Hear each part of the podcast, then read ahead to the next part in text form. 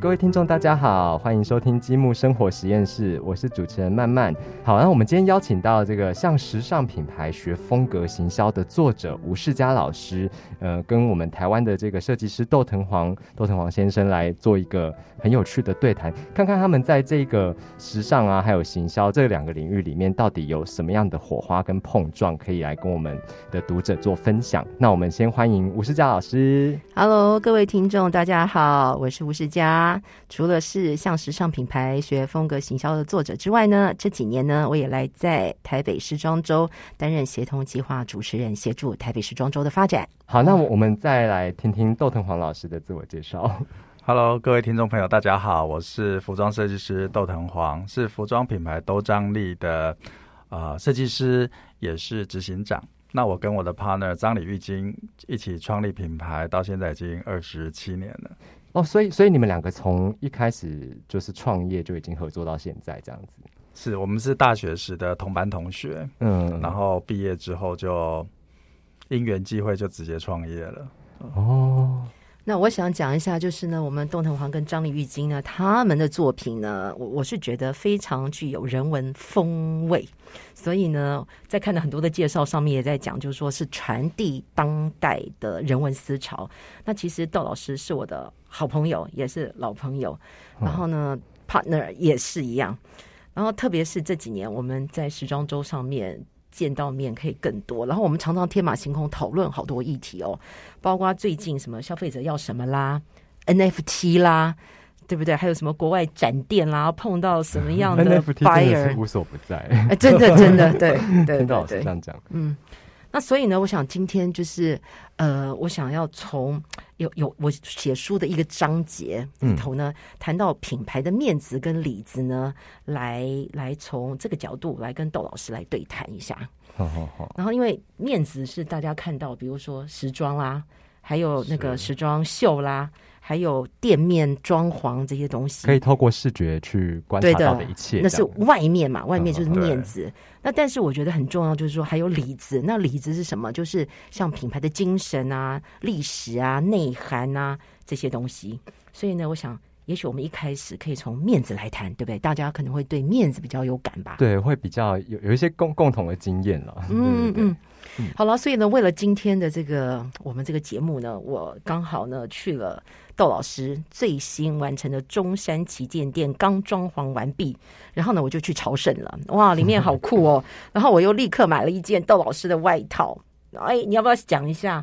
窦老师讲一下那个旗舰店背后设计的概念是什么样？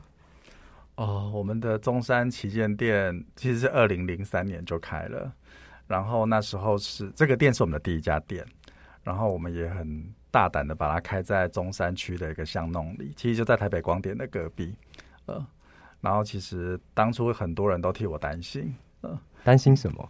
因为那个是跟现在形成的中山的文创商圈，其实我们算是第一家店，哦，对，然后那时候其实也没有设计师品牌。呃，会在那边开店，嗯，那那时候其实有一些那时候的时空背景是台北光电，就是本来是美国大使馆嘛，嗯，对，后来他刚在那一年的二月二十八号开幕，然后我就过去逛了，就我大概二三月初去逛，然后就看到有个办公室要出租，我就把它租下来，嗯。然后就很勇敢的开了一家店，对，很勇敢的开了一家店。但是我觉得那时候的决定，到现在突然觉得你真的是太有远见了。就是整个中山区这里头巷弄当中，又多美食，又多文青，然后又多这种常中西文化的地方，是对不对？因为我其实蛮喜欢旅行的，所以在很喜欢去日本。那我就觉得中山北路它的一些客观的条件跟日本的表参道很像。然后很多日本的设计师就在表参道的比较尾端，叫南青山，他们在那边开他们的旗舰店，然后他们的公司也在那边。那我就觉得这样子其实是，呃，品牌很需要一个空间，可以让一些呃它的受众去了解到品牌的除了衣服之外的所有的这些美学的观观念，它背后。藏着的是什么样的文化底蕴？对对对，嗯。然后设计师品牌，因为也不像一些商业品牌的经营管理那么的那么的积极激进，那所以跟自己的公司接近，我觉得也是一个很必然的事情，是个很方便而且很合理的事情。所以我那时候我们就在那边开了所谓的我们的，我们那时候成为概念店了。我们希望展现一些品牌的概念。那当然，那那种年代也呃很多台湾的通路啊。百货公司，它其实很几乎没有机会给国内品牌。那我们往往就是放在一些比较啊不是那么显眼的，或者不是那么优良的一些地理位置。这时候我就觉得品牌的店更重要，嗯，因为它可以传递品牌的讯息。呃，因为窦老师讲这一段话，我觉得真的就是说，你当一个人被逼到角落的时候。你就会发现了，你的创意就开始产生了。所以呢，当百货商场里头没有你的空间，你自己有旗舰店，结果到现在在全省，在台全台湾大概有二十三家、二十四家店，对吧？是，嗯。所以，我我还记得一个小故事啊，跟这个好像没太大关系。就是呢，像以前有一些人就就说，哦，这个呃，有公司有宿舍，所以呢，大家都挤进宿舍。那有些人说我挤不了宿舍，我就在外面自己租一个房子。租了房子之后，就开始买买房子了。所以最后呢，租房子的人最终有自己的房子，然后租住宿舍的人是没有房子的。对，因为他没有去拓展，没有跨出他的舒适圈。嗯。好，那我还想另外问一个问题，就是说，因为我们刚刚讲到那个店面装潢，其实那种反应就是设计师的思思思考逻辑。是，那我刚好买了，哎，买了豆子老师的对衣服，今天老师有穿来。对我跟我跟大家讲，我觉得这件衣服呢，我觉得太棒了。夏天太阳很烈的时候，它可以帮你遮阳，但是呢，它的袖口下面全是镂空的，它又很凉快。要不要讲一下这个设计的概念是怎么来的？介绍一下。呃，以往的话，就是设计师品牌或者高级时装，他们常常去颂扬服装奢华的一面，然后比较少数人拥有的一面。那对我来讲，其实我来自于平凡的家庭，所以其实我对这些日常平凡的事物，其实我是蛮珍惜的。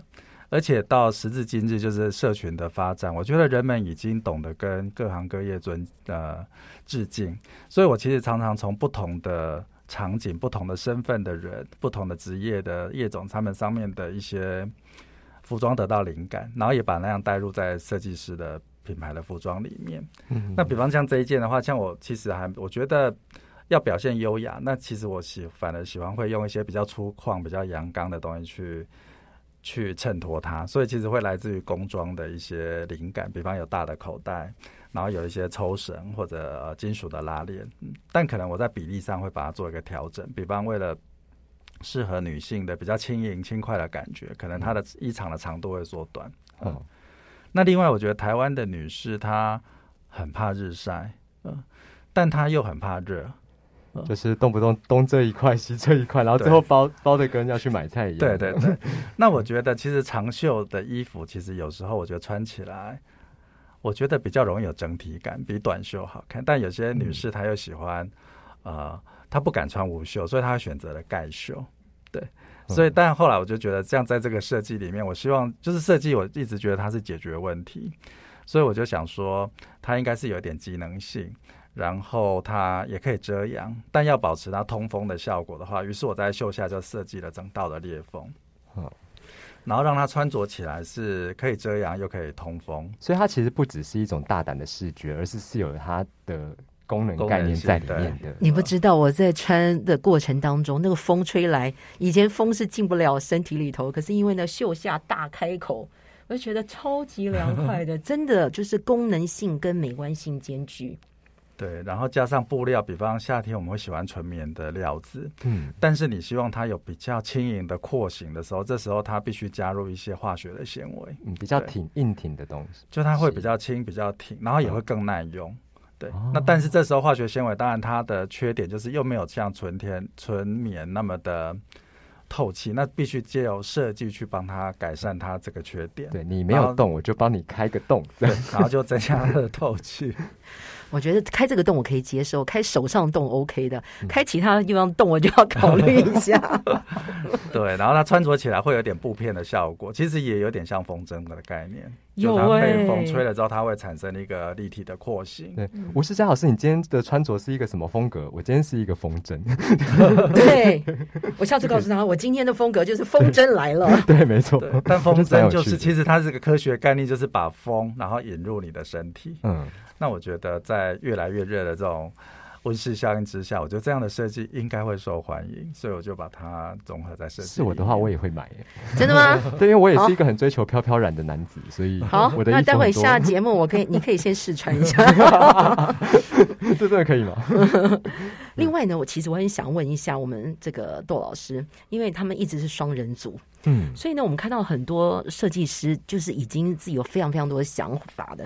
那但是双人组如果说想法不一样、有冲突的时候，你们怎么协调啊？呃，我们呢，因为从念书就是同班同学，然后我们当然也不可否认，就是我们在我们开始念书、接受同样的教育之前，我们可能有的大概二十年是不同的家庭，嗯所以我们其实会有不同的一些想法，我觉得这是很必然的。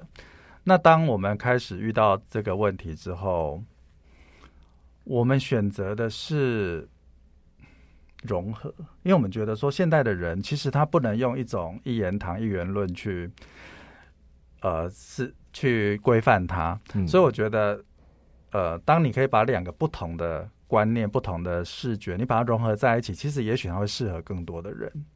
因为简单的来说，就是说，当我们两个就已经瞧不拢，那你如何这东西可以说服第三人，甚至去说服更多的使用者呢？嗯所以我们就会在两个不同的观念里面去找到一个平衡。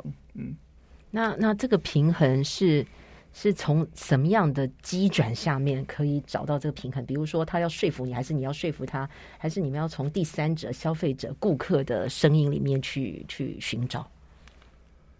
我们一直就蛮喜欢两个对比的东西，就像刚刚我介绍的这一套衣服，就是它可能是优雅，但我可能会来自于机能性的服装，嗯，对。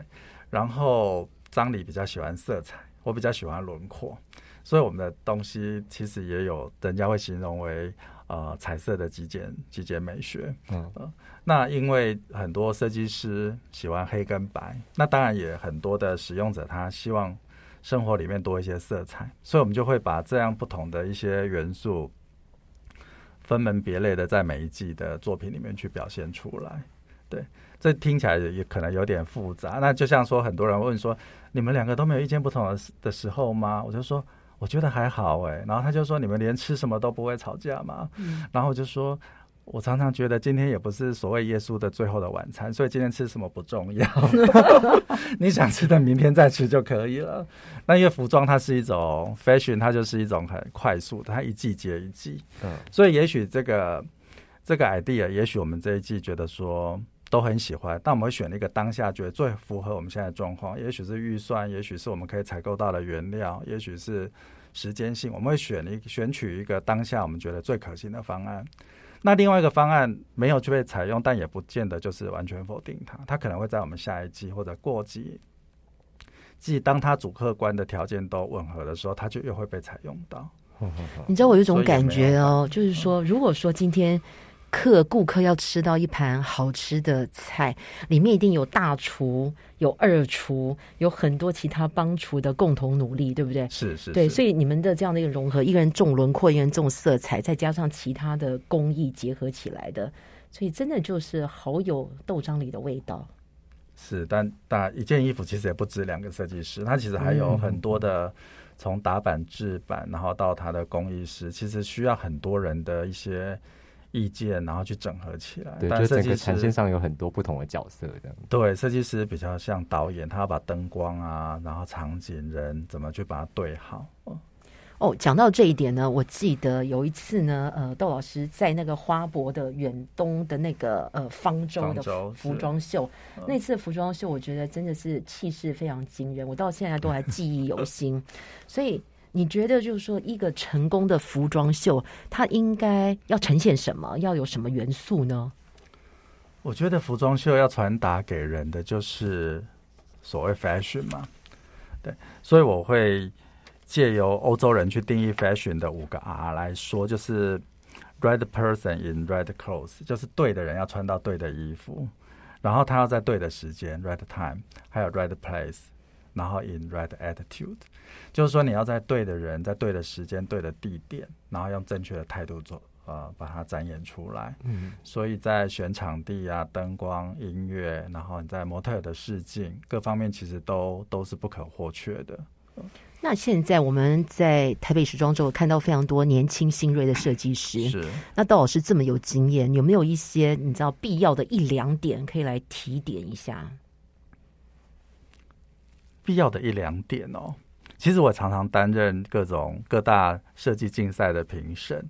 那有时候有些比赛会把啊创意组跟成意组会把它分开，但对我来说，我在创意组里面，我想看到的就是它成意可行的那个部分。嗯，那在成意组里面，我反而是想要找出它最有创意的那个部分。那我觉得这两者的平衡是蛮重要的。嗯，所以呢，我觉得我自己的感受是这样子啊，因为我过去也在品牌里面做过服装秀。我我我觉得这五个 R 其实真的是很好的一个参考点。那另外呢，我想加一个，就是说，因为在服装秀的秀场跟在网络上看秀，我觉得是两个截然不同的概念跟感觉。嗯，我也很想听听，因为我其实没有到现场看过时装秀。因为呢，在那个服装秀现场的时候，你是无感体验，对不对？就是你的眼啊、耳啊。皮肤啊，对不对？你的五感全部沉浸在那个过程当中。那我觉得在网络上看秀的时候，你比较多的，你可能用的是眼睛和耳朵。可是你在现场的时候，那五感的这种震撼是非常非常大的。所以我记得那场秀，就是在方舟的那场秀，你看到那个气势那么长，因为它还它有一条很长的那个呃 care walk 嘛，对不对？然后那个 model 从第一步这样穿，你就眼睛一直跟着他，就跟着他，就跟跟了好久，你就觉得哇。那个整个看衣服、看秀，再加上音乐的感觉，就觉得整个人都在融入进去了。是，这就是沉浸式的体验，现场的风采。就换成现在的话，就是沉浸式的体验。那其实它就是所谓的无感的呃的体验。我我之前在巴黎呃参加一场品牌秀，那场品牌秀呢的呃重重点是有人造冰山。大概有这么酷，对，这么酷，大概有呃六吨的人造冰在秀场当中。就你到秀场外面，大概是零度，秀场里面是负三度，冻死了。我就说，像这种感觉，你在里面觉得哇，好冷哦！因为那那时候设计师要传达是说，这个因为气候暖化，对不对？他用冰山告诉你们，这整个世界已经有很大的改变了。所以那那种感受，我就说那种体验，真的是在现场才能够有的。对，但如果如果说我在 YouTube 上面这样看的话，我就觉得哦，这是一个看起来。很就冰天雪地的地方，但我不会有其他的温对温度的一些感受的。对，所以我才说，就是很多人大家看着这个是面子嘛，对不对？我们说 一个品牌的面子，那秀也是一个面子。是。那我想要再问一下窦老师，就是说，很多人看完热闹秀之后，大家就觉得这件事情解决了，就再见了。但是事实上呢，对于一个设计师，或者说对于品牌，秀完了之后的才是重点来了，对吧？你要不要分享一下？是我记得。有一位成功的设计师，那个我很敬佩的那个王晨彩霞女士，她就说服装秀只有一天，但一年还有三百六十五天。对，然后她觉得服装秀就是那一天而已，那也没有错。其实服装秀之外，呃，在品牌的经营的每一天，它其实都是服装秀的一部分，因为要去传达品牌的 DNA，还要去传递品牌的核心的精神。嗯。那所以我也觉得，在品牌的专门店或者旗舰店，它其实就是每天在进行的服装秀。然后那些你所看得到的服装，或者你看不到的，或者你还没有看到的，其实都都非常重要。嗯，那品牌的经营的每一天也都在铺成这样的品牌故事。就就其实这个秀每天都在上演嘛，只是用不同的形式跟方式展现在大家面前，对，是这个意思吗？就像 Coco Chanel 他说，时尚不止在服装上，它在空气里面，在街道里面，这才是真正的时尚。所以这就是说，外行人看门道嘛，对对不对？内行人才知道这里面多心酸。每一天，大家以为你都穿的很漂亮，是不是？都觉得你每天都穿这么帅上班，然后可是你哪知道，常常挥汗如雨，对不对？要去跑这些上中下游的各种这个阶段。是大家看到可能设计师会看到设计师的那一幕，就是设计师被模特儿涌出的谢幕的那一幕。嗯，但我觉得设计师。就只有一个最大的功能，就在很短的时间内会让自己看起来很时尚。但你看到的秀是过去的半年才弄出来。我懂了，我懂了。那所以呢，三百六十五天，因为春夏一次秀，秋冬一次秀，那你只有两天是很时尚，其他呢三百六十四天都在做工状态。是两分钟哦，就是那个秀导说，设计师谢幕的前面，你赶快把自己打理一下，然后就要走出去。你可能在前一套是模特。最后一个模特身上，你还可能还在帮他别针，或者在帮他调整他衣服上的每一个角度。呃，那只有他走出去了之后。呃，走去那个 runway 之后，然后我们才会有时间想，哦，我等下谢幕可能要稍微穿个外套还是什么之类的。然后过了这个点之后，又开始回归，就是打回原形，对，隐姓埋名的生活。哇，太好玩了，对不对？所以呢，我我觉得我们大家看到的时候，藏了很多的面子。那我想现在问一个，就是里子的事情，就是说呢，呃，我们窦藤黄跟张丽玉金这个双人组在。一九九五年就成立品牌，我觉得真的是很难得，因为很少设计师真的是一路一脚一步一脚印走到现在，然后走到这么稳。那当时创立品牌那时候，你到底想要传达什么呢？你觉得你的顾客有没有接接收到呢？你可以举一些例子。呃，当我们在一九九五年创立的时候，其实台湾已经有一些蛮成功的设计师品牌，他们大概是一九八五年从中心百货。开始推出品牌的设计师，然后到一九九五年的时候，我们开始加入了这个呃时尚台湾的时尚圈之后呢，我们也就是不免俗的，就是我们觉得设计师品牌哦应该做一些很磅礴大气的礼服，带一点中国风，呃，我们也那样做了大概一两季。但是做了一两季之后，我们就觉得说这些衣服好像不是我们生活上会穿的，或者它的个性跟我们其实没有那么像。嗯，所以我们在一九九五年之后，我们就想推出一些比较个性的，然后它可能带一点叛逆的或者对比的一些元素，就刚我提到的一些概念，对，或者是有一些单品是生活上日常可以穿得到的，那有一些可能是比较概念性的，然后我又会因为自己的喜好，我们把两个东西把它融合在一起。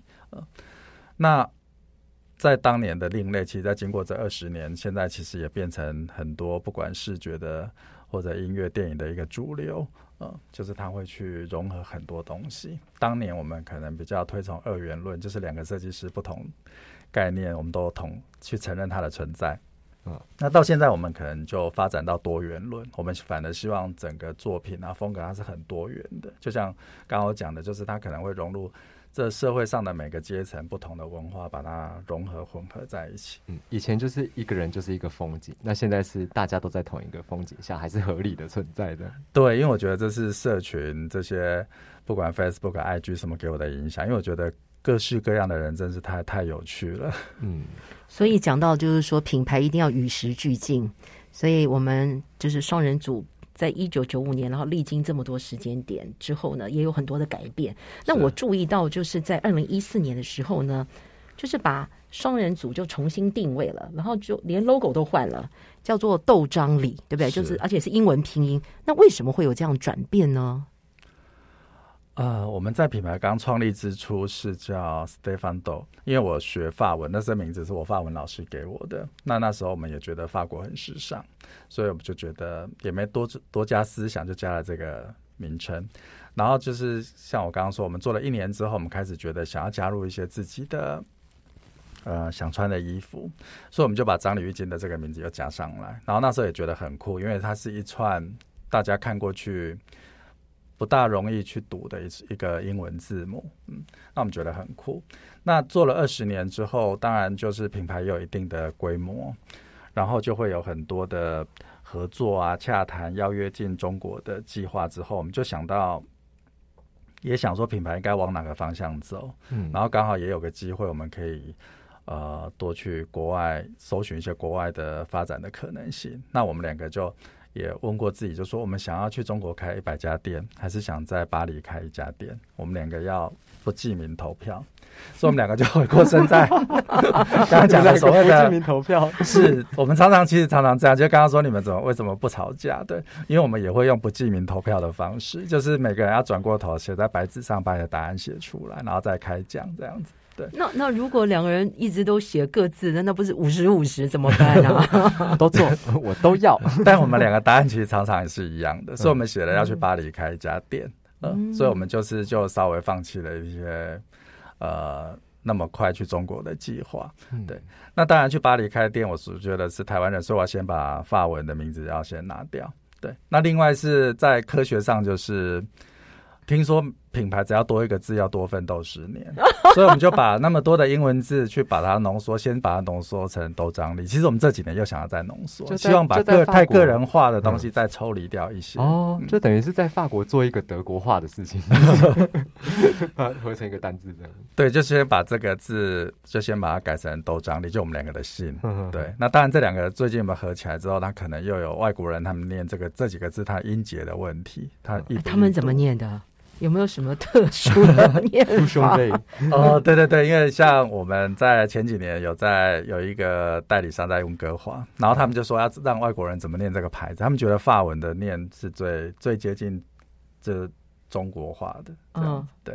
哦，其实我自己要做品牌这么多年，我觉得这个名字的转变其实是也是要与时俱进的。嗯，特别是用了这几个英文字母，你可以看到大的品牌也都是在用这几个字母。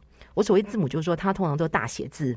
对我有观察到，对，因为这个是所谓的跟当代、跟时尚是最对接的字形。嗯，所以呢，很多品牌他们在所谓的这个 logo 上面来讲，其实都在这几年其实做了非常多的改变。嗯，所以我们窦老师都是在浪尖，你知道吗？就是跟着走的。也对对对，就像说 logo 上面有衬线，我们也很正在考虑是不是要选取没有衬线的字体。哎，不过真的是不同产业有不同的决定，因为像是。上他们可能大多数会用大写字，但我发现最近可能流行音乐，他们很多很爱就是故意搞全部都小写字。有有有，我们也蛮蛮。Billie Eilish 就很常做这种事，然后对，也许下一张就全部都大写字。有了复牌，时尚的复牌会用小写字。那我就是想就好玩，我就很想再理解，就是说，那现在改成豆章里，那这个豆章里的风格又是什么呢？是还是是一样跟那种人文思潮对接的吗？呃。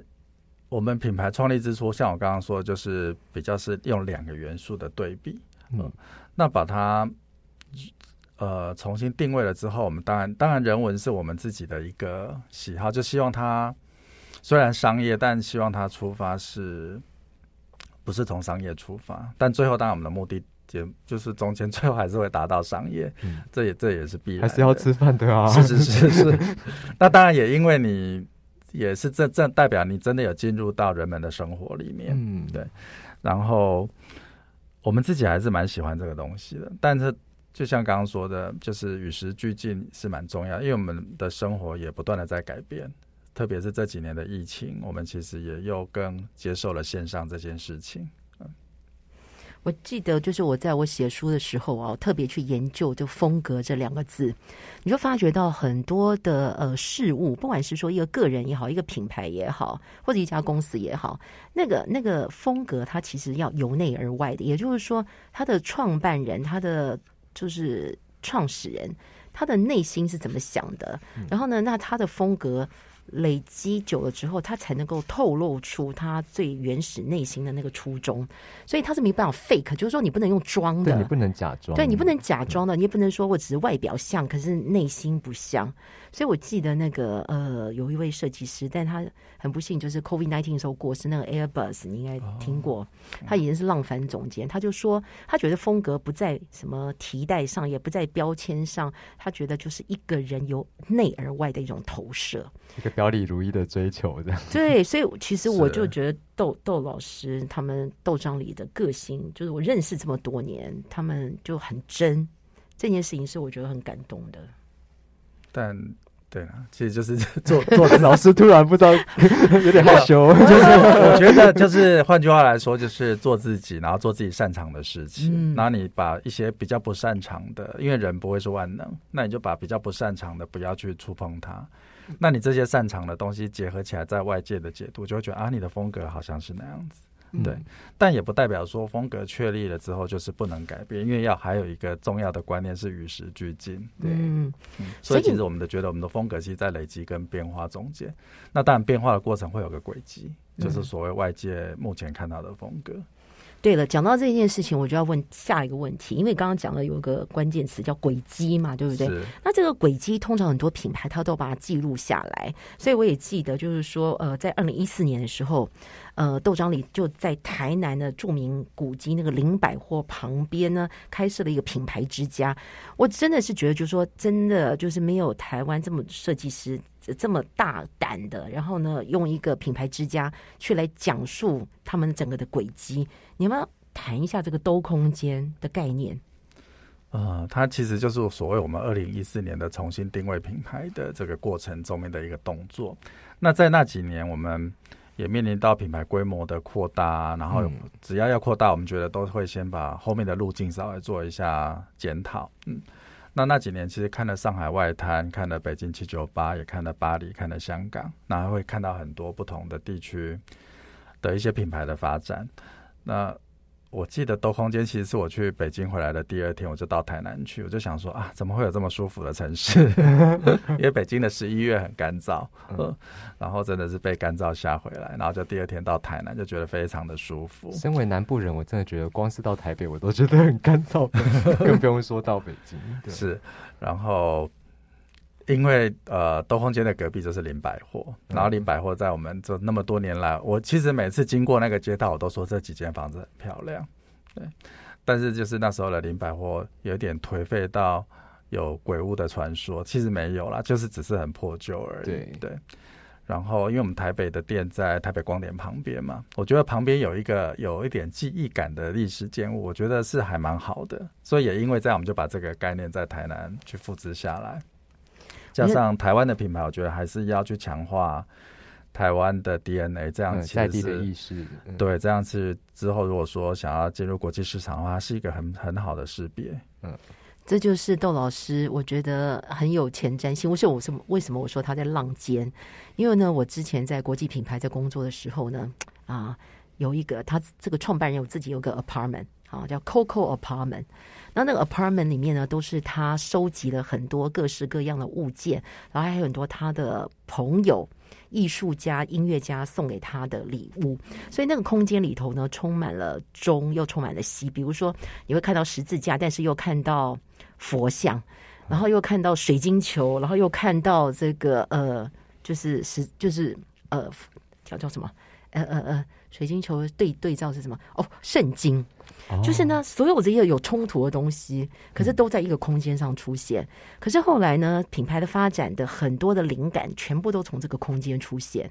所以我才觉得说，我觉得窦老师他的这个兜空间，事实上真的已经很有这个这个雏形，而且那个方向就是品牌要国际化、全球化很重要的一个基石。